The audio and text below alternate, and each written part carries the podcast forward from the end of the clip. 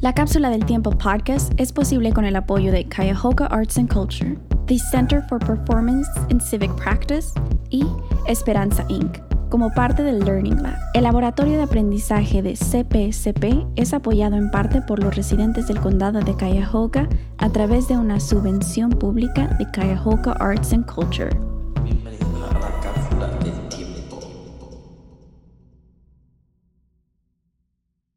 Este episodio, Valeria, Oramaika, Javier, Katy, Keri, Lía, Meidi y Xiomara platican acerca de ¿Qué es el K-pop? Yo puedo responder esa pregunta. Ok.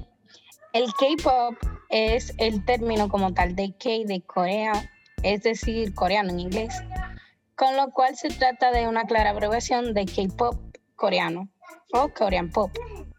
Sus orígenes principales se basan en Corea del Sur, uno de los países más influyentes de, Asia. Comenzó a emer- a emerger con gran fuerza eh, a partir de los años 90, pero su, como su punto de despegue, de inflexión, fue en todos los aspectos en el 1992. En el 1995 fue el más importante en este aspecto. Este año fue cuando surgió la primera agencia musical, es decir, toda la compañía de entretenimiento, cuyo objetivo era más que claro, gestionar los movimientos y carreras dia- discográfica. También en el 2000 el K-pop comenzó a expandirse en una, a una velocidad espectacular, hay que decir la verdad. El primer artista coreano, eh, una de las listas más importantes de Japón fue Boa. También Ryan consiguió ganar mucha popularidad. Y el K-pop se convierte en el género más importante del momento, conocido con las bandas eh, BTS, EXO, EXO, Monster X, Twice o Blackpink, entre otros, logrando centrar las bases de una nueva generación ahora más que nunca. Bueno, a decir verdad, el K-pop fue como fue que llegó a mi vida inesperadamente. Yo no me lo esperaba. Yo conocí el K-pop en el 2017, pero me gustaba el sonido y todo, pero nunca me llegó como que a dar esa impresión de investigar sobre eso. Fue hasta enero de este, del 2020 que me llegó como que esa intriga. En la escuela me conseguí una amiga Army y ella siempre era hablando de BTS, BTS, BTS y con otras amigas Armys, entonces yo, ok, investigo. Entonces cuando me di cuenta ya yo los conocí. Fue como que algo impresionante. Y cuando conoces algo sobre K-pop, tu vida cambia. O sea, cambia tu manera de, de pensar, tu manera de actuar, incluso hasta la manera en que ves las cosas cambia. Es algo increíblemente increíble. Desde mi punto, bueno, desde mi punto de vista, yo personalmente lo recomiendo porque mm, sus letras no son como letras sucias. Ah, yo respeto los diferentes géneros que hay, pero personalmente me gustan las canciones que te ayudan a crecer como persona, que te van a, a dar ánimos. Por ejemplo, ah, BTS es un grupo que te ayuda mucho con el amor propio, como a darte bastante ánimo, a quererte y aceptarte tal y como eres. Si no me equivoco, hubo como una investigación de la Universidad de Harvard que se llama el fenómeno de BTS, del por qué a tantas jóvenes le gusta como su música y eso. Y creo que tal vez es como muy fuerte porque los temas que ellos tocan son como más que todo relacionados con la sociedad. Eso te va dando como una idea y te ayuda a crecer en bastantes temas, en cómo respetar los diferentes gustos de los demás, de las demás personas, como ah, respetar las diferentes decisiones, ya que no todos pensamos de la misma manera. Sí, y también ellos fueron parte de la campaña Love Yourself, eh, si no mal entiendo, fue así. Y creo que BTS es una de las bandas que demuestran a uno a quererse a uno mismo, a autovalorarse, porque a decir verdad, hasta ahora hay muchas personas que piensan en suicidarse, piensan en cosas malas y BTS ayuda como que esas personas dejen el pasado atrás y aprendan a vivir con lo que tienen. aprendan a quererse a sí mismos, a seguir adelante. Y es una banda increíblemente hermosa, la verdad, porque enseña a las personas además que son como ellos no parecen lo que son. Son chicos que tú lo ves, tú lo ves cantando en un video musical y tú dices, wow, son hermosos. Y después tú lo ves en un video de Run, que ellos tienen un programa que se llama Run, y tú lo ves y tú dices, ¿en serio son lo mismo? No parecen. Ellos tienen esa amabilidad por dentro, ese carisma, ese cariño, que con tú solo ver una imagen te hace sonreír. Eso es como que algo impactante. Yo tengo una pregunta y es que ¿cuál ha sido la cosa más difícil que hayan tenido que pasar como fan? Porque en cuanto a eso del K-pop, hay muchas opiniones acerca de eso. Cada quien tiene una opinión diferente. Sí, mira, te voy a decir, luego habla eh, Maydi. Cuando yo comencé, cuando a mí comenzó a gustarme el K-pop, fue algo nuevo para mí, algo nuevo que descubrir, la verdad. Y cuando tú te centras en ese tema, tú solamente piensas en investigar, en investigar sobre ellos para aprender sobre su cultura, todas sus cosas.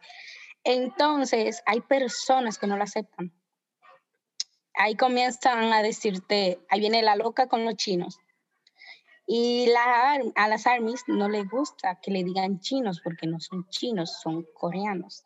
Entonces ahí comienza el conflicto que dicen que las armies, de, o sea, el fandom de BTS se llama ARMY, y dicen que las armies es el fandom más poderoso hasta ahora porque es que tú hablas mal de uno de los integrantes de BTS y tú te vas a encontrar un millón de enemigos en serio, un millón de enemigos. Y te voy a decir mi experiencia acerca de eso. La verdad es que cuando a mí me comenzó a gustar el K-pop, hubieron muchos de mis familiares que no estuvieron de acuerdo, incluyendo mi hermana. En realidad es mi gusto, es mi parecer, ella tiene sus gustos, yo tengo los míos, pero aún así ella no gustándoles, ella me apoya. Ah, me gusta mi K-pop, me gusta mi banda, otras personas no le gusta, pero con solo ver un video o un video musical de BTS, todo mejora siempre es así. Las ARMYs son como que BTS es su familia. BTS es como donde ellas van a desahogar todo lo que tienen. Yo, tengo una pregunta. ¿En qué les ha ayudado a ser fans de K-pop durante la pandemia? A mí me ha ayudado mucho a distraerme. Me, de verdad, a veces paso los días enteros escuchando canciones de BTS o investigando sobre canciones de BTS y no solo de BTS porque soy K-Popper, me gusta el K-Pop. Escucho canciones de BTS, Blackpink, EXO. También comenzó una nueva banda hace poco que se llama Enhypen, que también fue un programa que lo dieron, que la, le permitía a las personas votar para elegir a los, a los integrantes de la banda. Y la verdad es que si yo no hubiese conocido nada de eso en esos momentos, estuviera, ni sé cómo estuviera en estos momentos, de veras porque es que uno nunca sabe, porque yo una vez dije, yo de esos chinos, sin saber ni siquiera nada, yo lo decía sin conocer cultura, sin conocer nada, ya cuando yo comencé a investigar, yo digo, yo me arrepiento de lo que yo dije una vez, porque uno a veces dice cosas que no sabe, y eso está mal. Yo tengo una pregunta. Como tú dijiste que ellos son coreanos, ¿verdad? Pues ellos cantan en el idioma de ellos o cantan en inglés. Ellos cantan en otro idioma. mira, ellos cantan en coreano, pero también mezclan el coreano con el inglés. Hace poco salió una canción que se llama Dynamite, que es completamente en inglés. Otras canciones también que tienen partes en inglés. Yo tengo una pregunta. Ok, de, de todas las bandas, o, ¿cuál es tu favorita? Definitivamente mi favorita es BTS, fue la primera banda que conocí, porque fue la que me ayudó a inspirarme a seguir adelante con el K-pop y a investigar más sobre el K-pop.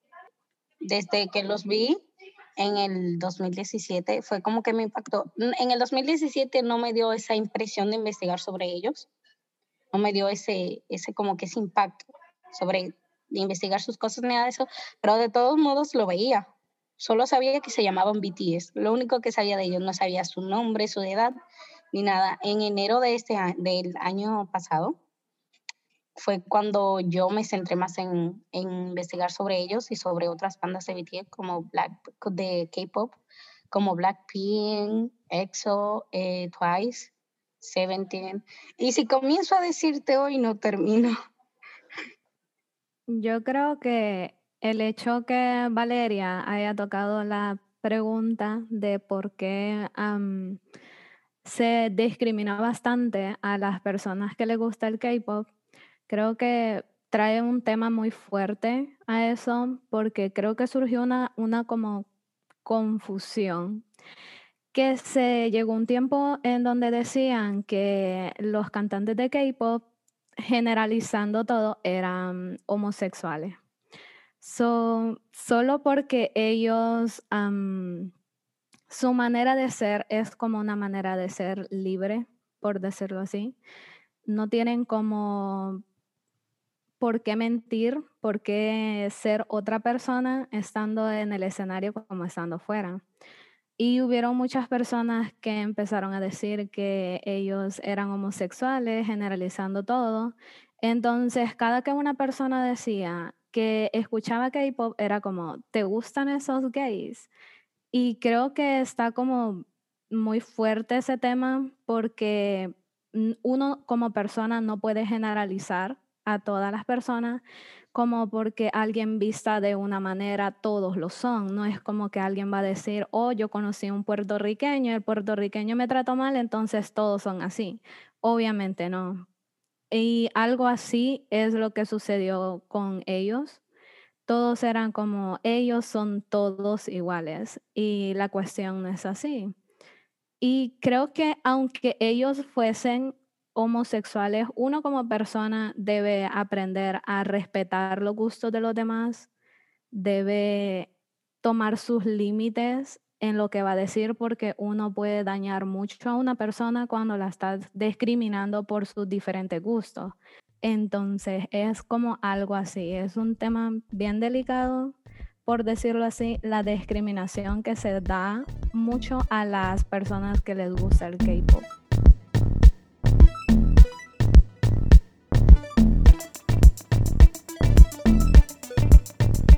Chicos, a decir verdad, yo no conozco casi nada de ustedes y pues me gustaría conocerlo ya que estamos en un grupo y creo que tengo varias clases con ustedes además. Y pues nada, adelante, hablen sobre sus gustos de música.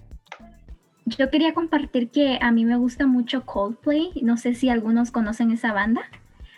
Em, me gusta mucho eh, más por sus letras, son como muy inspiradoras y tienen algo lindo. Me gusta mucho la canción que de hecho se llama Yellow. Yellow. No sé si la conocen, no sé si la han escuchado alguna vez. Pero pues es mi banda favorita y sí les recomiendo mucho. Sus canciones son muy buenas. Tienen letras eh, muy lindas. Bueno, la música sí que me gusta escucharla a mí mucho.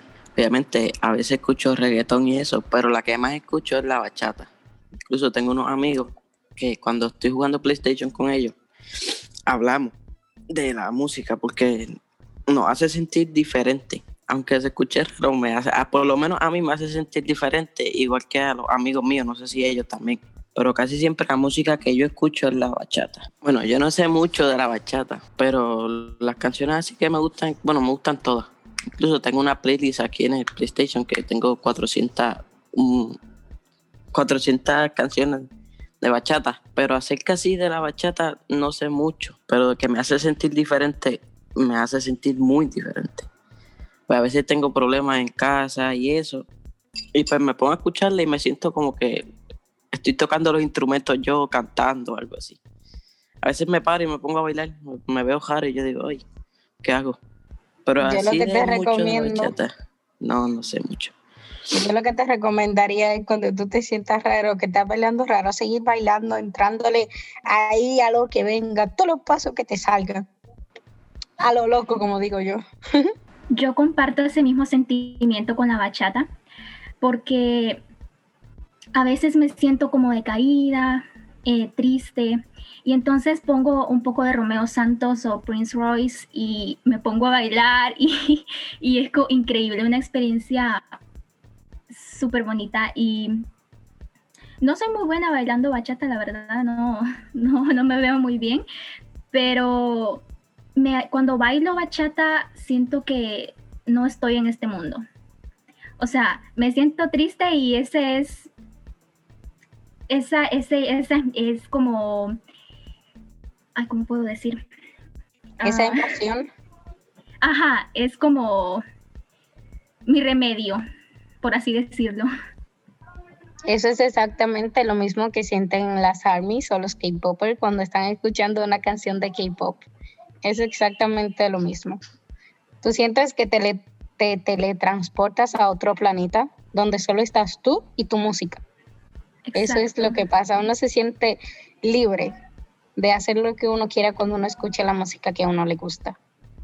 Eso me pasa, pero con la salsa. Debería decir con la bachata porque yo soy dominicana, pero me pasa mucho, mucho con la salsa. Y eso es como que, por ejemplo, tú puedes estar en cualquier mood y cuando suena, vamos a decir, una salsa, tú como que te la vives, aunque yo no la sé bailar, pero como que te la vives.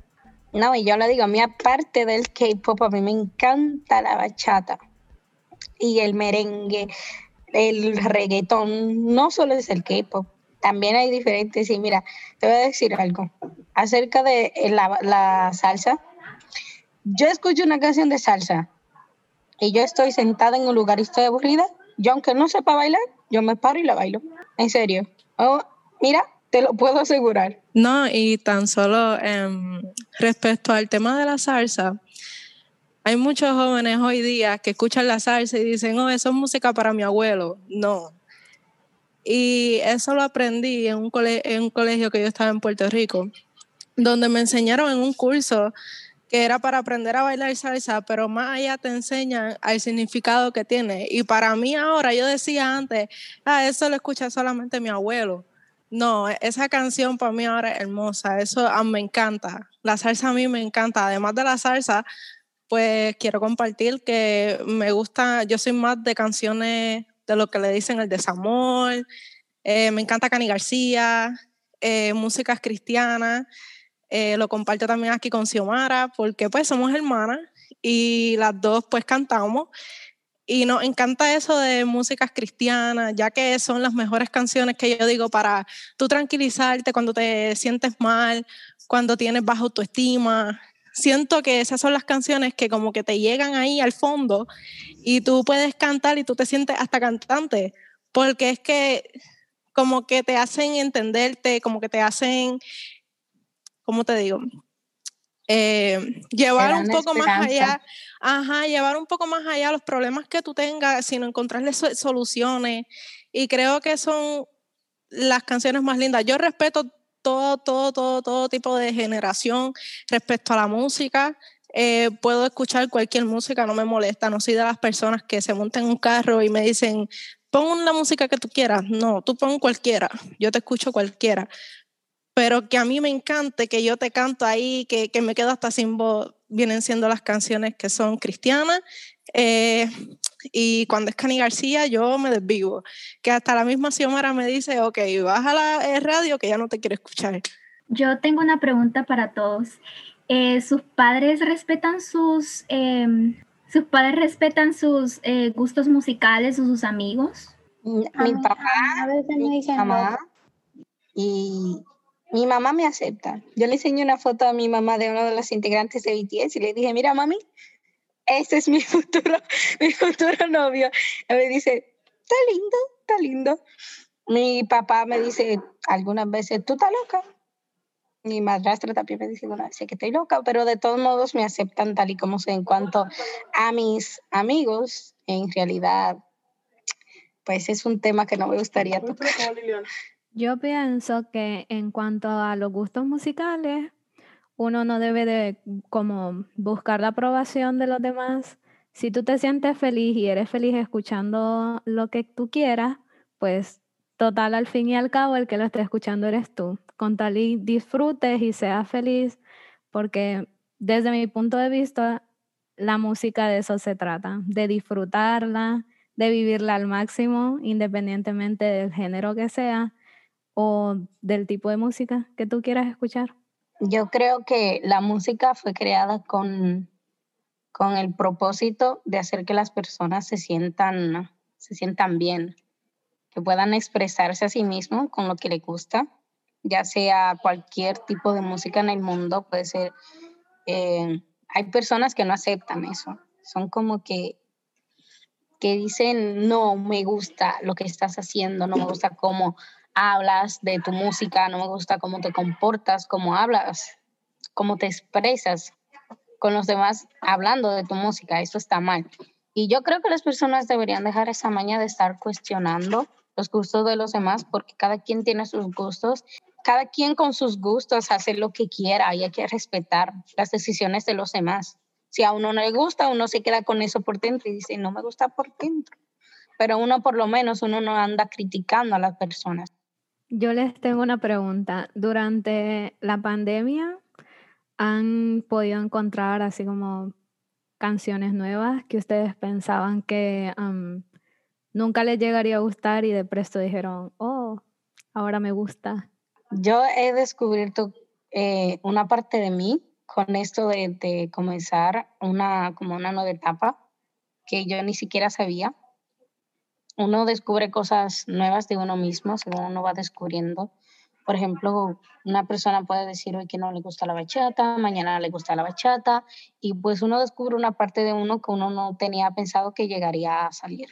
Yo de hecho he descubierto que soy buena bailando merengue y salsa, en ese sí, en esta cuarentena, porque digamos, estaba aburrida un día, y yo dije, nunca voy a escuchar salsa o nunca voy a escuchar, porque, porque yo tenía ese, ese pensamiento de que eso era para, para viejitos.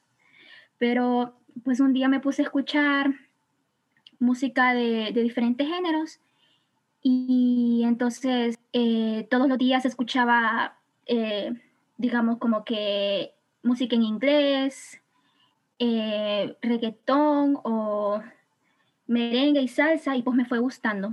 Y ya iba sintiendo como eh, esa vibra. Y entonces eh, fui mejorando en bailar salsa y merengue. Porque de hecho antes no sabía nada sobre salsa y ese tipo de música. Javier, yo tengo una pregunta para ti. A ti que te gusta mucho la bachata, ¿cuál es tu como cantante favorito?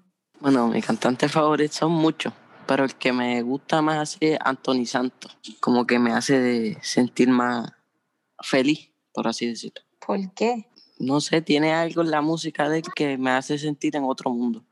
Como tú dices, con, con el... con, el K-pop. Adrenalina. Exacto. A mí lo que me emociona de Anthony Santos es cuando él dice que se caiga esta vaina. Anthony Santos es un hombre increíble, hay que decir la verdad.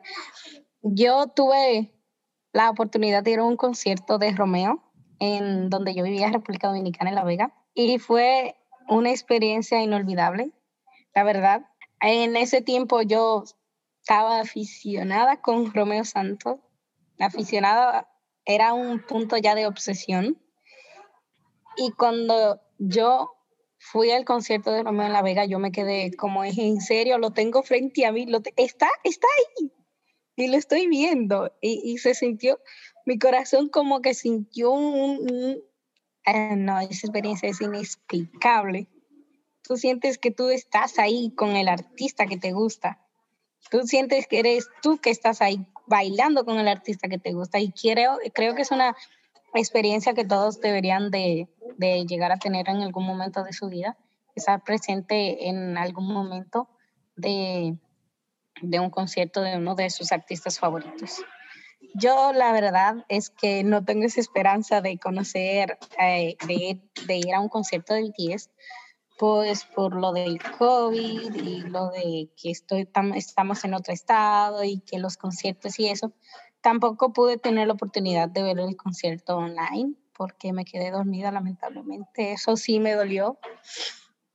Pero nada, después pude verlo y pues estuvo hermoso. No estuve, pero estuvo hermoso.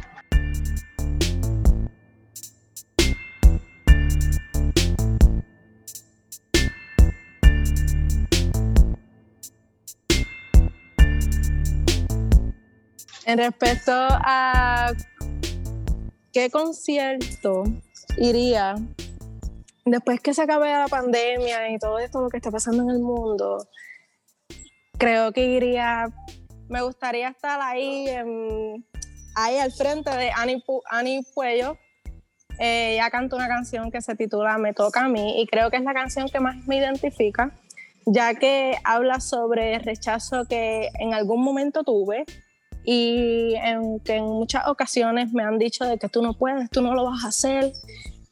Y al final de todo yo les doy a demostrar en silencio, obviamente, pero les, doy a demostrar de que sí puedo, de que sí lo hice, de que a pesar de todos los comentarios esos negativos que me dijeron, lo logré. Entonces la canción en una parte dice, y ahora me toca a mí, ¿tú qué vas a hacer? Yo tenía muchas metas por cumplir, entonces como que todo se cayó, pero no, me he dado cuenta que no es solo una cosa que existe en este mundo para tú volver a seguir adelante. Somos jóvenes y nos queda una vida por delante. Y respecto a este tema, me gustaría preguntarle a Javier, eh, ¿en qué momento, si en algún momento le han hecho sentir que él no puede o que si en algún momento le han dicho, tú no vas a lograr esto, este, ponte a estudiar otra cosa o piensa en que va a hacer otra cosa en tu futuro? Y me han dicho eso, pero yo no le hago caso, pues en verdad a mí me gusta ser como yo soy eso. Obviamente, cuando mi mamá me dice esto y esto y esto, pues le toca hacer caso si no me rompe la cara. Pero sí me han dicho eso muchas veces. Y me pongo triste, pues a veces yo pienso que no lo puedo hacer. Pero digo, yo me pongo en mi mente y digo, yo lo voy a hacer no, no, me importa quien me diga que no lo voy a hacer. O cosas así, incluso los otros días un, amigo mío me dice, ah, que tú no, tú no sirves y todo eso. Y digo, bueno, parezco que sirvo más que tú y y me hizo sentir triste porque como llevaba tanto tiempo con él hablando y eso, pues como que me hizo sentir triste y eso, pero yo no le hice caso. Y pues, pero a veces me dicen, me dicen eso bastantes veces. Incluso los amigos que, que uno hace, los amigos que uno cree que son amigos, terminan virándose y se chavan la vida. Por así decirlo. Respecto a este tema también, hoy día podemos ver que en los tiempos de antes, por así decirlo, tu padre o tu madre te decía, vas a ser abogada. Entonces, y vas a ser abogada, eres abogada. Pero hoy día tú le dices a tus padres, mamá, quiero ser enfermera. Entonces te dicen, no, que yo quiero que tú seas veterinaria, que tú tienes que ser veterinaria porque tu tía es veterinaria, porque tu abuela estudió veterinaria.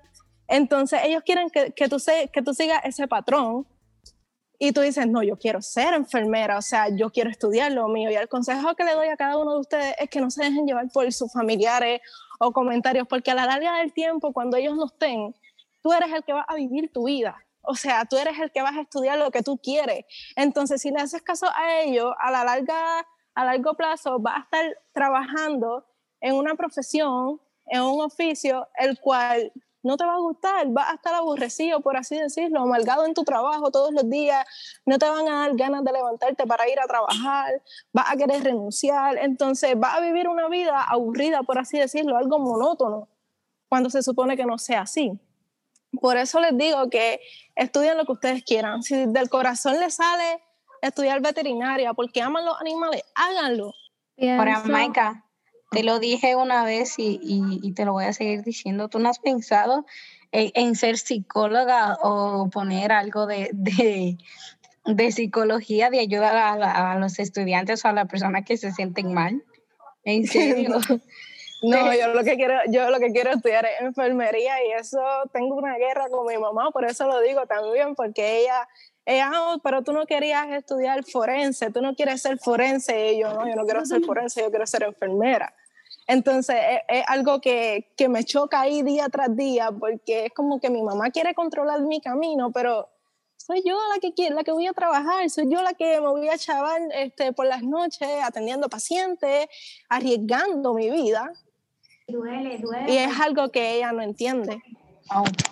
Se siente bien feo verla mal o verla todos los días levantarse para para ver qué, qué hace o con qué continúa y ver a mi mamá decirle, no, yo, porque yo estoy aquí por ti, yo hago esto por ti y tus hermanos están aquí porque, porque literal tú lo decidiste y, y no es así.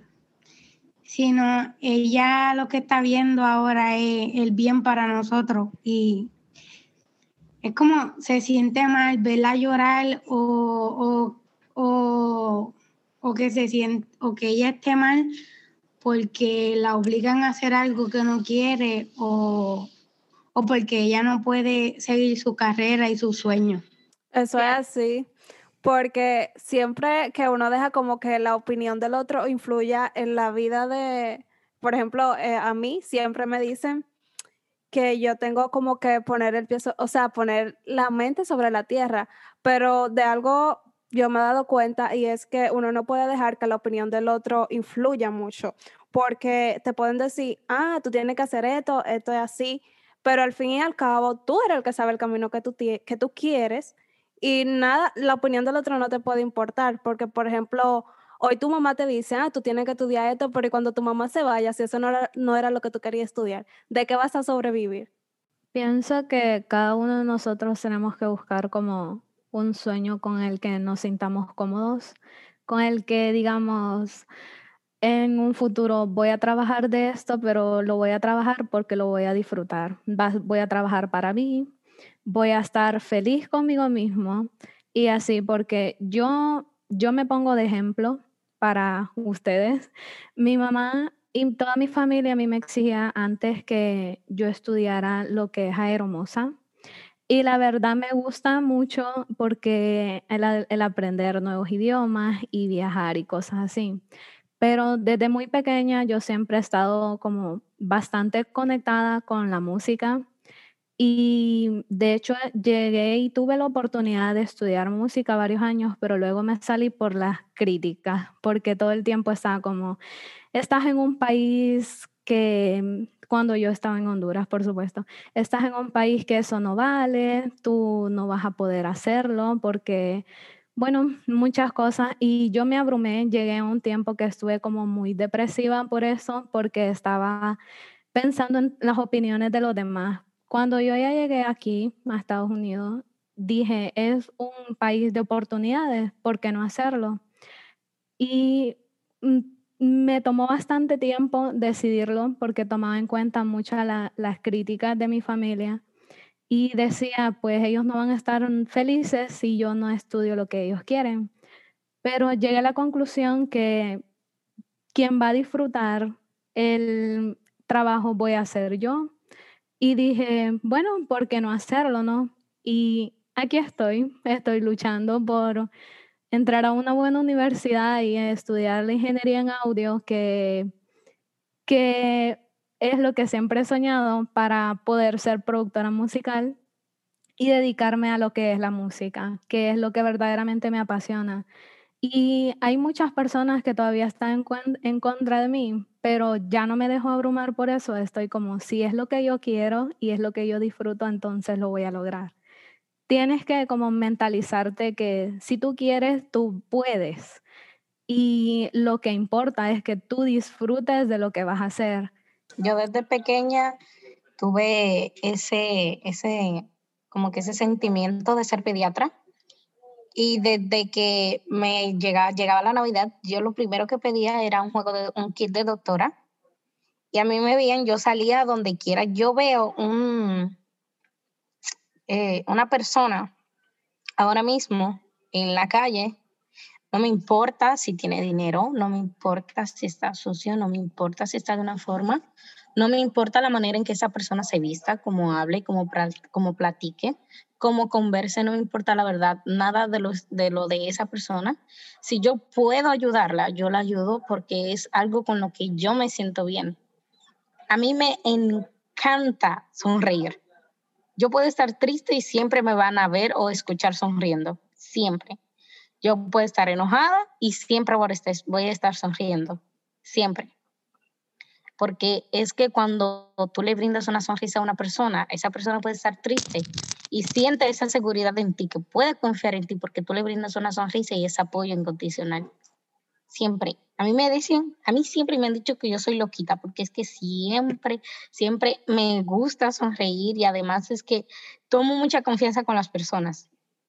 yo recién te conozco y yo te tomo toda la confianza del mundo, porque es que me gusta que se sientan de la misma forma conmigo, o sea, como que esa confianza que tienen a mí, en mí y ese apoyo, me, me siento útil cuando una persona viene y me dice me siento mal y que yo pueda ayudarla, eso me hace sentir útil. Cuando yo estaba en Honduras, eh, yo tenía yo tenía el sueño de, de ser periodista,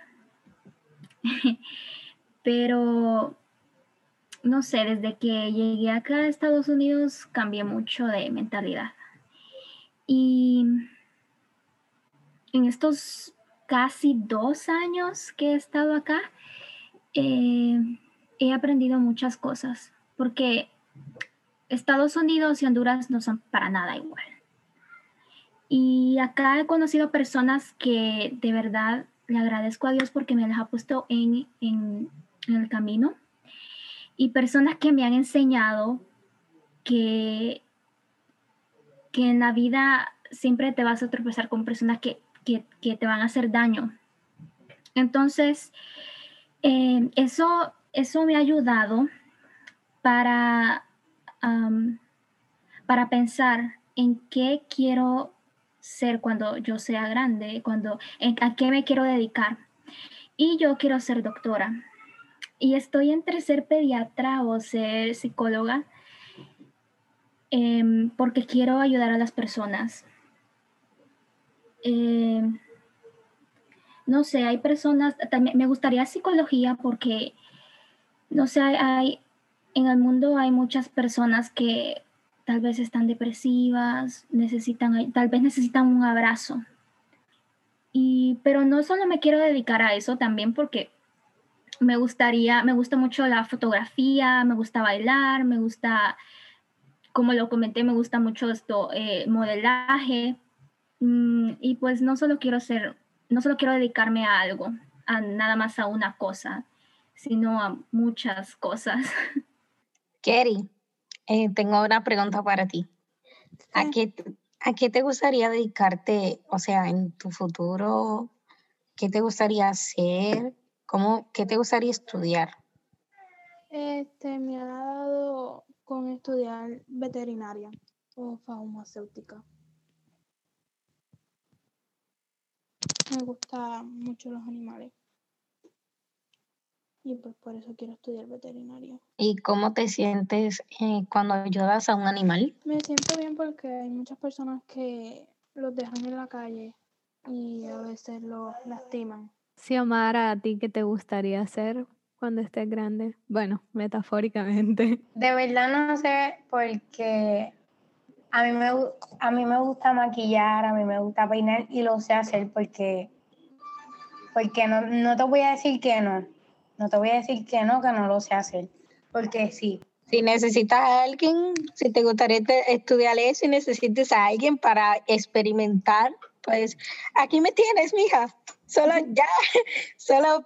Yo, yo me maquillo mucho, prácticamente todos los días, no por, no por verme bonita, porque yo sé en mi interior que yo soy hermosa y yo me amo como soy, pero me gusta porque yo padezco de estrés y eso hace que me que, o sea, que me alivie.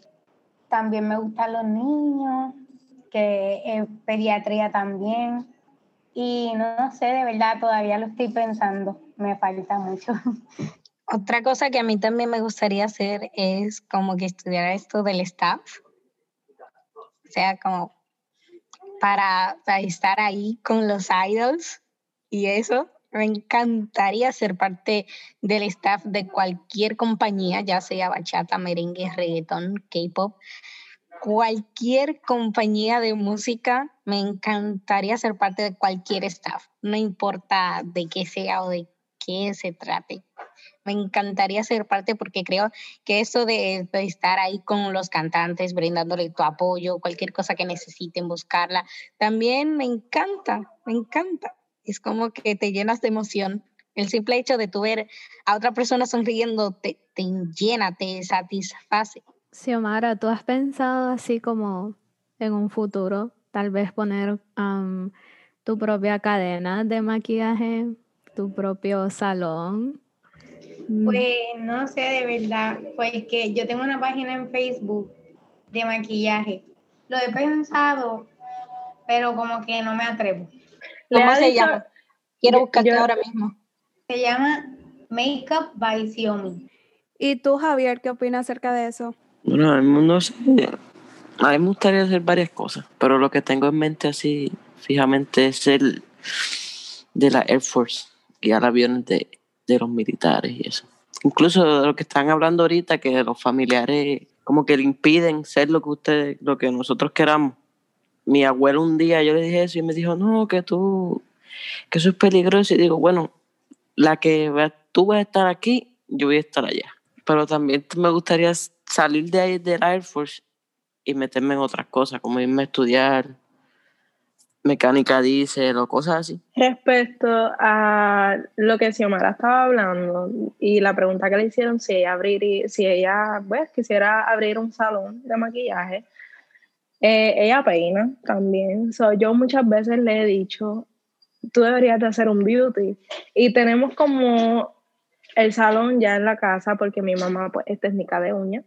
Ella peina, maquilla, o sea, Xiomara, y yo hago tatuajes So, que tenemos, también me pueden seguir en mi página de tatuajes, la abrí hace poco, eh, Tattoo by Lee. Eh, eso es lo que siempre le he dicho a, a Xiomara de mi parte, ella sabe que siempre va a tener mi apoyo, porque sé que mientras más puertas se nos van cerrando, eh, tenemos como que esa salidita por ese camino, porque tenemos mucho talento. Lo digo pues porque soy su hermana, la conozco, ella me conoce a mí. Y somos jóvenes que yo sé que al igual que ustedes, aunque no lo crean, deben de ser atrevidos en la vida para poder encontrar esas distintas, este, esos distintos talentos. Hay momentos en los cuales tú tienes que aprender a conocerte a ti mismo, a ser atrevido en la vida, dejar de ser un poco de tímido, porque gracias a eso, pues ahora mismo yo puedo decir que yo bailo salsa, porque me atreví a estar en un curso. Eh, fui una, una joven que siempre dije, yo no quiero hacer algo que mi papá hace, porque pues lamentablemente ya es otro tema, pero siempre dije que no iba a tatuar y ahora mismo es mi trabajo, en estos momentos es mi trabajo. Y debo decir, no es, que, no es porque sean mis tatuajes, sino debo decir que tengo un buen talento y que gracias a eso he salido adelante. Con, con, esto quiero decirles que se atrevan. Siempre dicen que hay que tener un plan A, un plan B y un plan, y un plan C y hay veces que se van esos planes y debes de aprender a hacer otras cosas. Espero tengan un lindo día o noche donde sea que se encuentren y nos vemos la próxima semana. Espero que les haya gustado nuestro podcast y nos vemos la próxima semana. Y nos vemos la próxima semana. Hablamos la semana que viene. Espero que tengan una linda tarde y nos vemos la próxima semana. Tengan un hermoso día y nos vemos la próxima